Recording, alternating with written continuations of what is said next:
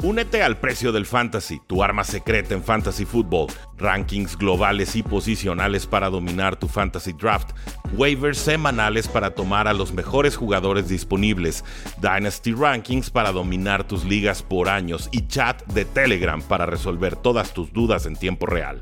Visita stam.store diagonal precio NFL o da clic al link en este episodio para suscribirte. Saludos a todos, Rudy Jacinto, esto es el precio del éxito y el día de hoy vamos a compartir las noticias más importantes que nos deja la National Football League de cara a esta semana 13. Gracias por acompañarnos y por supuesto tenemos que iniciar con este Thursday Night Football emocionante. Por fin tuvimos un Thursday Night Football emocionante entre los Seattle Seahawks y los Dallas Cowboys. Seahawks llegó con todo, presionó, luchó, consiguió puntos tempranos. Dallas a remolque logran empatar, logran adelantarse y finalmente la defensa hace una jugada grande y con eso consiguen la victoria. Cowboys 41, Seahawks 35 y realmente una derrota muy dolorosa para los Seattle Seahawks por la forma tan impresionante en la que jugaron. Gino Smith despertó, Dike Metcalf despertó. Zach Charbonnet demostró todo el talento que se presumía tenía en colegial. Realmente fue una actuación redonda, incluso la defensa apareciendo por momentos, pero vamos, es que estos Cowboys también fueron muy tenaces, muy respondones, muy luchones. Es un equipo que ha ganado muchos partidos de forma consecutiva en casa y esta vez sumaron uno más. Dak Prescott, gran noche, 29 de 41 pases completados, casi 300 yardas, 3 touchdowns, 0 intercepciones. Su receptor CD Lamb, 12 recepciones, 116 yardas y un touchdown. Incluso eh, se dio el lujo de fallar en una cuarta oportunidad y se tocaba el pecho diciendo mi culpa, mi culpa, pero a la que sigue no la fallo y, cumplió. Jake Ferguson, ala cerrada, viene en ascenso, creciendo. 6 recepciones, 77 yardas y un touchdown que celebró con todo el gusto del mundo a, Jamal Adams, quien antes lo había estado eh, molestando, presionando. Jake Ferguson no se rajó y tuvo la última sonrisa de la noche. Ahora, ¿Qué se sale del guion de juego esperado en este partido? Porque yo en el pronóstico por lo menos decía, Cowboys gana, Cowboys cubre, Cowboys cómodamente, Seahawks parece tener poco que hacer en este partido. La defensa. La defensa de Cowboys en estos momentos después de esta actuación la tengo en foco amarillo. ¿Por qué? Permitieron 406 yardas, solo capturaron una vez a Gino Smith. Y el cornerback estrella esta temporada, que ha sido Jaron Bland, aquel de los cinco pick sixes, intercepciones regresados para touchdown, pues bueno, tuvo otra intercepción, ya suma 8 esta temporada, pero permitió 6 recepciones, permitió 128 yardas, permitió 2 touchdowns en la primera mitad. Es demasiado, es muchísimo. Obviamente, al momento de ser un cornerback que está tratando de atacar, que está tratando de anticiparse, pues varias veces vas a resultar quemado, ¿no? Eso es lo que se le criticaba en esa temporada tan especial a Trevon Diggs. Algo así podría estar sucediendo entonces con eh, Deron Bland, que de todas formas tendrá mucha cinta de juego para estudiar y que hasta cierto punto se logró reponer en la segunda mitad. De todas formas, Dallas ya tiene 14 victorias consecutivas en casa y ahora vienen las Águilas de Filadelfia, quienes van a amenazar esa, esa importante racha y si Eagles pierde esta semana contra San Francisco, llega Dallas con posibilidades de hacerse con el liderato divisional. Así que hoy más que nunca, esta victoria era muy importante para los Dallas Cowboys, ganara como diera lugar y lo consiguen. ¿Qué puedo decir de los Seahawks? Gino Smith, 23 de 41 pasos completados, 334 yardas, 3 touchdowns, una costosa intercepción que deja con campo muy corto a, Cowboys y creo que ahí es realmente donde se les escapa el partido, pero jugó muy bien casi toda la noche. Dickett Metcalf, 6 recepciones, 134 yardas, 3 touchdowns. Zach Charbonnet casi 100 yardas y un touchdown. Ojo, Zach Charbonnet salió con una lesión de rodilla, no pudo regresar al partido. Vimos un poco de DJ Dallas, no mucha participación, no mucha producción, mejor dicho, pero sería el suplente inmediato. ¿Qué más pudiéramos destacar de ambos equipos? Castigos. Muchos castigos para los dos. Seahawks 10 castigos para 130 yardas y Cowboys 9 castigos 127 yardas. Entonces fue un juego de choques, un juego de puntos, un juego en el que a los referees les dio, les van a tener que hacer cirugía Tommy John de tanto que estuvieron lanzando los pañuelos, pero ya en el balance, Cowboys tiene 9 victorias y 3 derrotas, permanece como quinto sembrado de la NFC. Los Seahawks, con 6 victorias y 6 derrotas, son actualmente el séptimo sembrado. ¿Qué les pareció esta victoria de Cowboys? ¿Qué les pareció esta actuación de los Seattle Seahawks? Vamos a ver ahí en la casilla de comentarios. Enseguida vamos con todos ustedes, no sin antes leer algunos de los comentarios del público.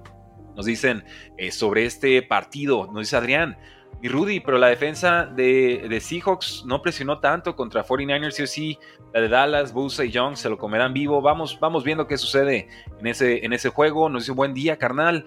Eh, buen partido, Chester Montes, totalmente. Dallas es número uno, Dak Prescott MVP.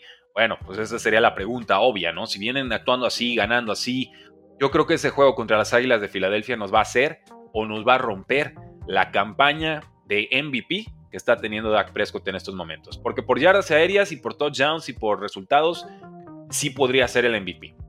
Totalmente está en la, en la terna y no se trata de que si le vas a los Cowboys o si eres anti-Cowboys.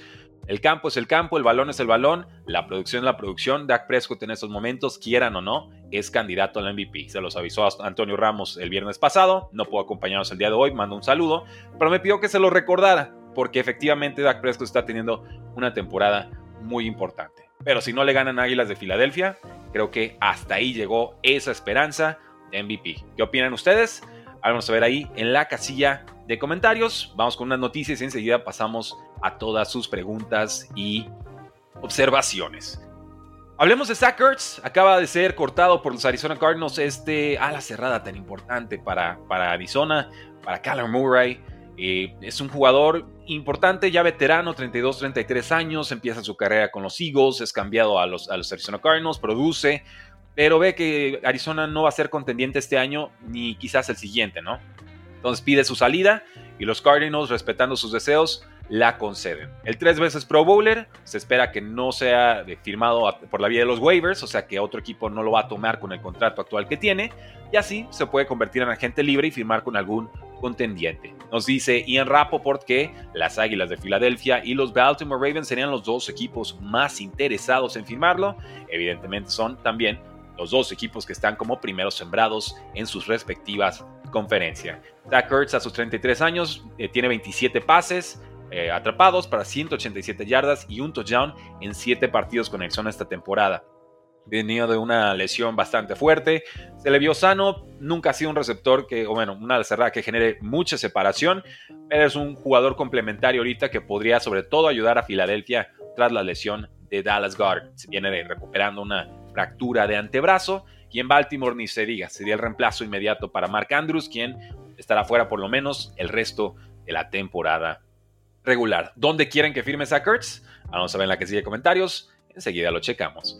El día de ayer adelantamos la noticia, el día de hoy la vamos a aterrizar. Von Miller fue eh, formalmente acusado por su novia embarazada de haber sido, eh, de haberla empujado, de ponerle sus manos en el cuello durante una discusión en su casa de Dallas. Los detectives en, la, en el caso observaron algunas marcas en la mano izquierda de la mujer, algunas marcas también en el cuello, en el abdomen y en el bíceps izquierdo. Ya se emitió una orden de arresto por Von Miller el pasado jueves. Miller se entregó voluntariamente a la policía, salió de, con una fianza de 5 mil dólares y los Buffalo Bills, están ahorita en semana de descanso y vaya que la van a necesitar para limpiar este caso y ver qué van a hacer, nos dicen con su declaración oficial. Esta mañana nos, hicimos, eh, nos enteramos sobre un incidente que involucraba a Von Miller. Estamos en el proceso de obtener más información. No tenemos mayor comentario en este momento. La liga probablemente va a poner a Von Miller en la lista de exención del comisionado, lo cual le impediría jugar hasta que se resuelvan estas acusaciones, que se investiguen estas acusaciones en su contra. Eso sí, se le sigue pagando su sueldo. es, así funciona la lista de exención del comisionado. Yo te pago, pero te desapareces de los reflectores, no vas a jugar, no vas a distraer. Eh, y bueno, recordemos, Von Miller también fue investigado por violencia doméstica en 2021, pero en ese momento no se presentaron acusaciones.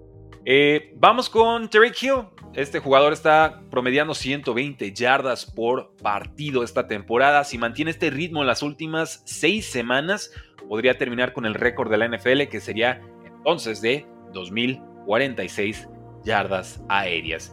Keenan Allen también lleva ritmo de casi 150 recepciones para esta temporada, lo cual significa que podría romper la marca de Michael Thomas que sumó 149 en 2019. También eh, con TJ Hawkinson, el ala cerrada de los Vikings. Él lleva ritmo para 114 recepciones esta campaña, lo cual lo pone muy cerca de aquella marca que estableció eh, para alas cerradas en 2018, que era de 116 atrapadas. Y si hablamos de Christian McCaffrey, pues él está eh, con ritmo para conseguir un total de 25 touchdowns por aire y por tierra lo cual haría que empatar el récord de Emmett Smith de 1995.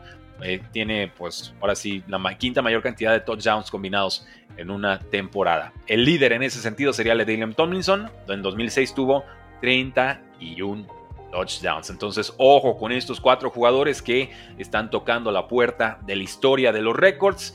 Hablamos de Terry Hill, hablamos de Keenan Allen, hablamos de TJ Hawkinson y hablamos de Christian McCaffrey.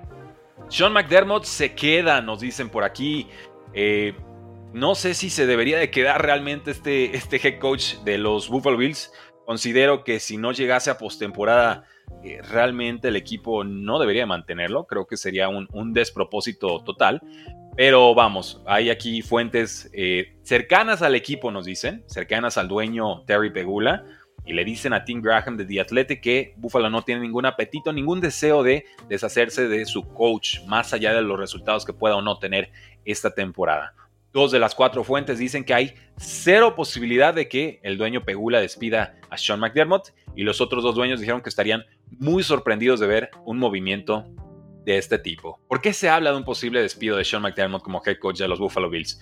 Muy sencillo. Los Bills tienen récord de 6 y 6, están ahorita afuera de los playoffs, son el décimo sembrado y consideran la mayoría de los fans y los analistas que Buffalo es la gran decepción de la temporada, con lo cual coincido. Pero Sean McDermott tiene la octava mayor eh, cantidad de victorias en cuanto a porcentaje, tiene .624. Esto entre los coaches en activo ha llevado a los Buffalo Bills a cuatro postemporadas consecutivas, pero una y otra y otra vez han perdido contra los equipos top, donde se supone Buffalo pertenece o pertenecía, ya no lo sabemos. Eh, Sean McDermott eh, en temporada regular tiene récord de 11 victorias y 23 derrotas contra equipos que calificaron a postemporada. Tiene un diferencial de puntos en esos partidos de menos 256. Y además es bastante, bastante malito desafiando jugadas. Solamente ha logrado cambiar 7 de 22 jugadas que desafió a lo largo de su carrera. Buffalo tiene semana de descanso, luego va contra los Kansas City Chiefs y los Dallas Cowboys. Así que ustedes díganme, damas y caballeros, ¿se queda o se va Sean McDermott? ¿Importa que lleguen a postemporada o no? ¿Tendrá paciencia Buffalo o van a buscar algo nuevo? Vamos a ver ahí en la casilla de comentarios.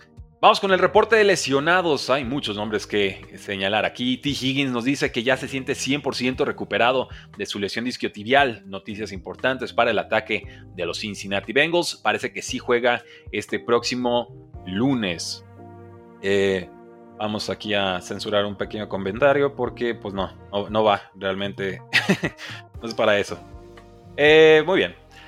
Eh, vamos con Keenan Allen. No ha practicado todavía por una lesión de cuádriceps. Parece que su estatus va a estar monitoreado de forma cercana. Está en duda para esta semana. Travis Etienne, corredor de los Buffalo Bills. Nos dice además que, eh, pues bueno, tiene que. No, estamos con eh, Tank Dell, perdón, receptor de los Texans.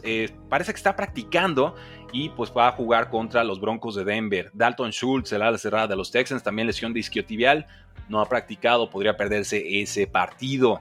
El pass rusher de los Browns, Miles Garrett, lesión de hombro, Denzel Ward, lesión de hombro, el cornerback y el quarterback también, Dorian Thompson Robinson, conmoción, no han practicado esta semana. espera que Miles Garrett pueda jugar, pueda competir limitado, pero Denzel Ward y Dorian Thompson Robinson están prácticamente descartados para ese juego del domingo contra los Rams. Entonces ahí tienen su reporte de lesiones. Y en unos últimos muy breves apuntes antes de pasar a nuestra sesión de preguntas y respuestas para todo el público que nos acompaña en vivo y en directo, sigan dejando su like. Amari Cooper, receptor de los Browns, sí va a jugar esta semana pese a su lesión de costillas. El ala cerrada de los Cardinals, Trey McBride, lesión de ingle limitado en prácticas. Eh, Douglas, el receptor de los Patriots, conmoción no ha practicado de Meyer Douglas. Eh, Traylon Burks, el receptor de Titans, conmoción, parece que sí regresa. el corredor de los Packers, Aaron Jones, con lesión de rodilla. Y el receptor abierto, Jaden Reed, con lesión de pecho. No practicaron esta semana, eso preocupa. Y con los Eagles, el pass rusher Fletcher Cox, tackle defensivo, tiene lesión de ingle. Y el ala cerrada, ya lo dijimos, Dallas Goddard, lesión de mano. No han practicado hasta el momento. Así que esas son las situaciones a monitorear de cara a la semana 13. Gracias a todos los que nos acompañaron en estos momentos en formato de podcast. Nos despedimos, no sin antes invitarlos a eh, sumarse a todas nuestras redes sociales como arroba NFL, porque la NFL no termina y nosotros tampoco. Preci fuera.